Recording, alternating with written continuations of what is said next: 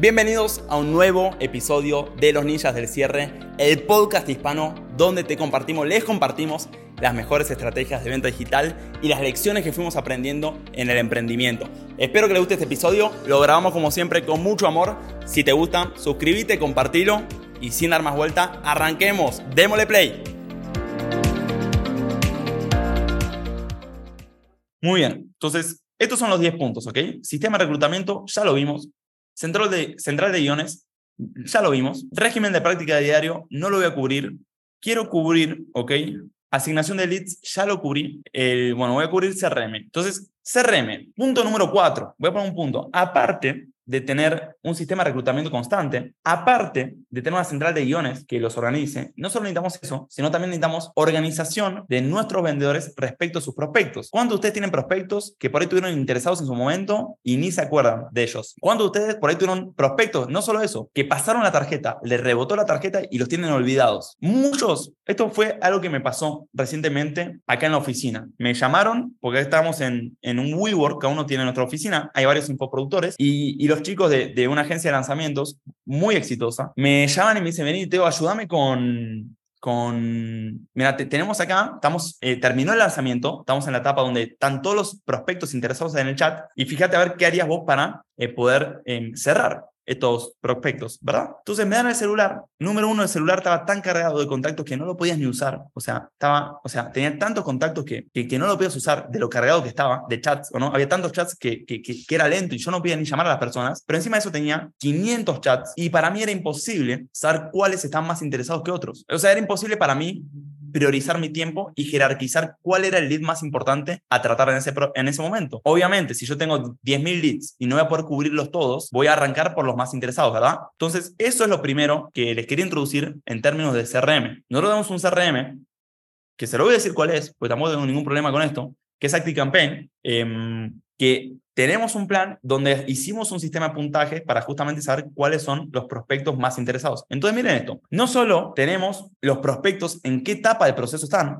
Esta gente que llenó el formulario, llenó el formulario, pero no agendó llamada. Son dos cosas diferentes. Esta gente acá llenó el formulario pidiendo una asesoría, pero no agendó la llamada. Esta gente, las que están acá, que llenó el formulario y agendó la llamada. Ahora, fíjense lo que hicimos nosotros. Nosotros, con un código propio que hicimos, estas personas automáticamente, si llenan el formulario y no agendan llamadas, se dispara un audio mío de WhatsApp diciendo algo del tipo, lo siguiente. Dice algo del tipo, Juan, ahí vi que solicitaste una asesoría, sabes que nos llegó tu solicitud, pero no se confirmó porque nos estuvo andando mal el calendario. Esto no tiene que ver con vos, no te preocupes. Todas las personas que estuvieron agendándose en la última hora el calendario estuvo fallando y no, no se pudieron agendar, pero no te preocupes, te voy a enviar un nuevo link, que este sí que tiene espacio y está funcionando bien, para que puedas reservar eh, tu asesoría es el último paso ya para que eh, podamos ayudarte a mejorar en esas ventas. No es el guion exacto, pero más o menos dice algo así. Entonces, se dispara automáticamente ese audio al WhatsApp de la persona. Esto lo hicimos con código propio. O sea, literalmente tuvimos que llamar a un par de programadores para que no, no, nos estructuren este código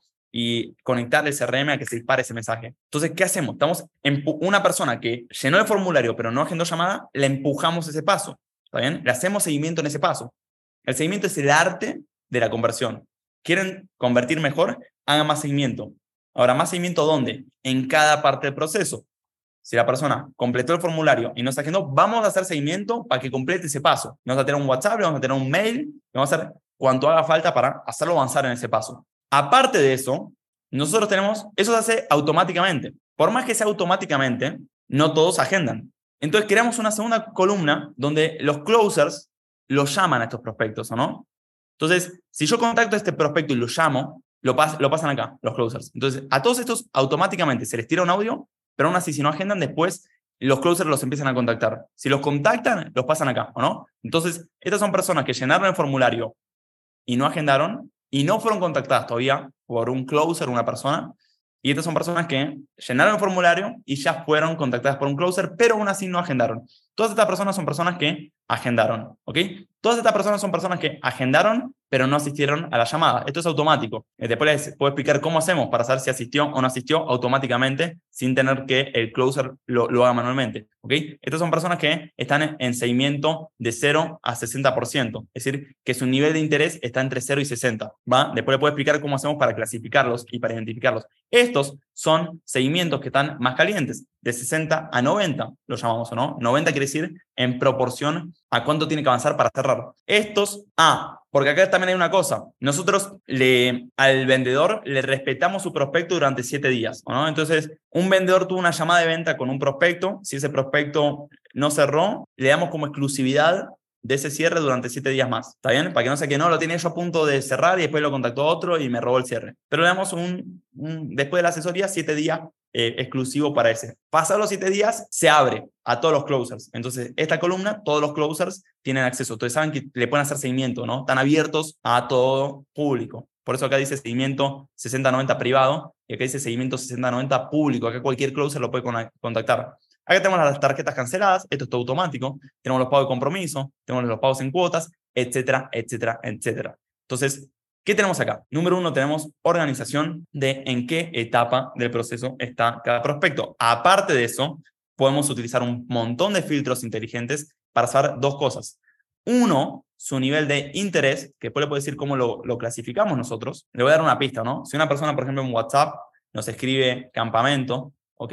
Nos escribe, una palabra clave como mentoría o como, por ejemplo, precio, generalmente se suman un punto. Acá después les puedo explicar bien cómo funciona, pero si alguien me escribe campamento, ya sabe del producto. ¿Se entiende? No solo sabe de Teo, sino sabe del de producto, y campamento de venta. Yo esto lo llamo Product Awareness, ¿ok? Product Awareness. Es decir, que es consciente del producto. En el marketing es muy común ver como los niveles de conciencia del prospecto. Hay prospectos que tienen un problema y no saben que tienen ese problema ¿Y qué hacemos nosotros? Los empezamos a concientizar sobre el problema. Les doy un ejemplo de esto, ¿no? De gente que tiene un problema y ni siquiera sabe que lo tiene. ¿Creen ustedes? Ustedes dirán, yo no soy esa persona que tengo un problema y no, soy consciente. Les voy a demostrar que sí. ¿Saben cuántas personas entran diciéndonos, Teo, mi problema es el tráfico, Teo, mi problema es el tráfico, mi problema es que me faltan prospectos, ¿no? No tengo suficiente cantidad de prospectos. ¿Cuándo acá? Y les pregunto, ¿cuánto de acá quieren lo mismo sobre ustedes? ¿Ok? Y cuando vienen esos prospectos, nosotros le cambiamos el guion y le decimos, mira, tu problema es un problema de conversión, porque si vos tuvieses un sistema de conversión rentable, el tráfico lo pagás. Acá tengo a mi amigo Luigi, que mucho problema de tráfico no debe tener, porque invierte un montón en publicidad. ¿Cuánto invertís, Luigi? ¿10 mil, 15 mil por lanzamiento? 15 mil. ¿Por qué invierte 15 mil? Bueno, porque será muy bueno haciendo lanzamientos, su sistema de conversión por lanzamientos funciona muy bien, entonces se da el lujo de invertir 15 mil y saca más. Y al próximo lanzamiento va a invertir más. Entonces, no tiene demasiado problema de tráfico. Su problema de tráfico es tan grande como su problema de conversión. Si tiene una buena conversión, puede parar tanto tráfico como quiera, ¿verdad? ¿Y cuántos de ustedes acá entraron diciendo mi problema es el tráfico, mi problema es el tráfico, mi problema es el tráfico, mi problema es el tráfico? Y nosotros los pasamos a los prospectos o, a las personas o a la gente por un sistema de nutrición donde los educamos sobre cuál es el verdadero problema. Y ustedes por ella dirán, la conversión, ¿o no? Cuando vos mejoras la conversión, el tráfico te mejora automáticamente porque puedes pagar tanto y cuanto quieras. Como decimos, es un commodity. Entonces, ahora, ustedes pueden decir, uy, sí, mi problema es, la conversión. Pero después es educarlos más sobre el tema, ¿no? ¿Cómo mejora la conversión? Nosotros siempre decimos, arrancar aprendiendo a vender vos, porque si no ya empiezan a tener cualquier solución. Y voy a aprender a hacer webinars automáticos. Y decimos, mira, si vos no puedes dominar la venta manual, mucho menos la automática, ¿ok? Entonces, incluso la solución que da el prospecto ante una que se entera del, problema, no necesariamente es la solución correcta. ¿Y qué hacemos? Lo educamos de, para, con este problema, la mejor solución es esta, este es el camino para esa solución. Entonces, por ejemplo, yo le puedo decir a ustedes, antes de mejorar la conversión vía webinars automático, aprendan a vender uno a uno. Porque lo peor que puedes hacer es agarrar un proceso que no funciona y automatizarlo. Estás automatizando algo roto. Y ahí dicen, bueno, ¿tengo qué hago? Bueno, aprendan a vender uno a uno, ¿está bien? Aprendan las bases de la venta, la base de una presentación de venta, de cómo rebatir objeciones, de cómo hacer seguimiento. Y una vez que tienen todo eso, que al principio le va a tocar hacerlo manual, después lo pueden empezar a escalar. Lo pueden empezar a automatizar, número uno, o escalar mediante la delegación y la sistematización. Una vez que ustedes saben cómo vender, pueden empezar a construir un equipo de ventas. Pero si no saben cómo vender, ¿cómo van a juzgar un vendedor si es bueno o malo? O incluso cuando el vendedor no tiene resultados, ¿cómo lo puedes corregir? No podés. Y dicen, upa, tengo que aprender a vender. Pero eso no quiere decir que ustedes conozcan mi producto. Y ahí yo digo, bueno, nosotros tenemos el campamento de ventas, que es el programa de persuasión seis cifras donde mostramos cada etapa del proceso, qué decir, qué hacer para convertir un no en un sí, para cerrar objeciones, con llamadas analizadas, con esto, con otro. Ah, y empiezan a conocer más del producto, ¿verdad? Entonces, cuando una persona me escribe al chat una palabra del tipo campamento, si ponemos los niveles de conciencia, entonces si acá tenemos un frío que ni siquiera sabe que tiene problema, acá tengo la persona que dice, mi problema es el tráfico, ¿ok? Acá tengo una persona que dice, mi problema es la conversión. Acá tengo una persona que dice, mi problema es la conversión y tengo que aprender a vender yo primero antes de automatizar. Y acá tengo una persona que dice, upa, quiero el campamento, quiero el campamento de ventas, que es nuestro producto. Entonces, estas personas van a escribirnos al WhatsApp palabras del tipo, campamento, palabra del tipo probablemente mentoría, y tengo toda una serie de palabras acá, entre ellas también precio, aunque no necesariamente. Bueno, tenemos toda una serie acá de mastery, mastery en ventas, que es otro producto. Entonces tenemos palabras que son referentes a este, a este nivel de conciencia que nosotros llamamos Product Awareness, es decir, conciencia del producto. Acá tenemos Solution Awareness, ¿okay? Solution Awareness, es decir, conciencia de la solución. Acá tenemos Problem Awareness y acá tenemos un Awareness. Awareness quiere decir en castellano conciencia. Entonces, acá no es consciente del problema, es que es consciente del problema, acá es consciente del problema y la solución, acá es consciente del problema, la solución y el producto. ¿Por qué todo esto? Ah, ¿De qué estamos hablando? Estamos hablando de que justamente sabiendo palabras que están identificadas con el Product Awareness, podemos en el CRM, ¿ok? Asignarle un sistema de puntajes para saber cuáles son los leads más calientes y más interesados. El CRM nos lo cataloga y sobre esto vamos a dar más atención y más personalización y más foco en la conversión. Imagínense ustedes, si tengo un equipo que tiene ese CRM o tengo un equipo que no tiene ese CRM, ¿cuál de los dos equipos va a ser más efectivo? ¿Cuál de los dos va a tener un multiplicador más eficiente de conversión? La respuesta es obvia, ¿verdad? Y van a poder prestarle más atención y no olvidarse de los prospectos más calientes y más interesados y más cualificados, porque acá es otra cosa. Una cosa es el nivel de nutrición del prospecto, acá estamos hablando de nutrición, y otro es el nivel de cualificación en términos de recursos financieros, es decir, cuánto puede pagar ese prospecto. Entonces, por, por un lado tenemos un nivel de cualificación en términos de nutrición y por otro, cualificación en términos de capacidad financiera. Y toda esa data la tenemos que tener organizada y jerarquizada para saber a quién priorizar. Ahora bien, ustedes tienen pocos leads, no tienen ni que jerarquizar, tienen que contactarlos a todos, ¿verdad? O sea, si tienen cinco leads, contactarlos a todos, no me importa si está quebrado, si no sabe el producto, nada. Pero primero le vamos a prestar más atención y hacer más esfuerzo sobre los más cualificados. Aparte de eso, otra cosa más, que esto lo aprendí en un libro que, leí hace poco, que es algo que yo em, le presté poca atención, que es el hecho de identificar dentro de tu base quiénes son compradores asiduos, ¿ok? ¿Quiénes son compradores fáciles? Y esos compradores fáciles, número uno, los tenés que identificar. Y número dos, ¿sabes lo que tenés que hacer?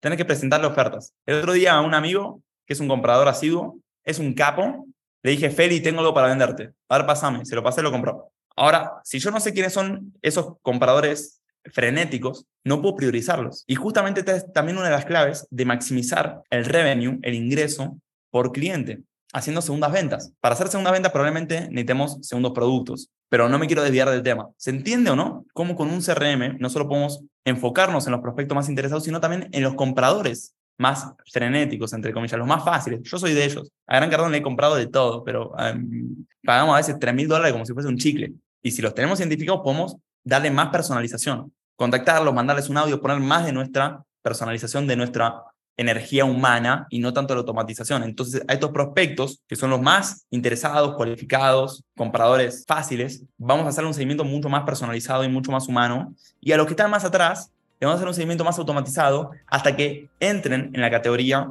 justamente de cualificados para darle más personalización. ¿Por qué? Porque la automatización prácticamente no tiene límite en escala. Pero la personalización, que casi por defecto muchas veces involucra energía humana, no siempre, por ahí se puede empezar a automatizar cada vez más, seguramente sí, está limitada en nuestros tiempos y recursos. Y tenemos que saber cómo administrarla y cómo economizarla. Entonces, gente, muchas gracias por estos minutos compartidos y nos vemos la próxima. Cuídense.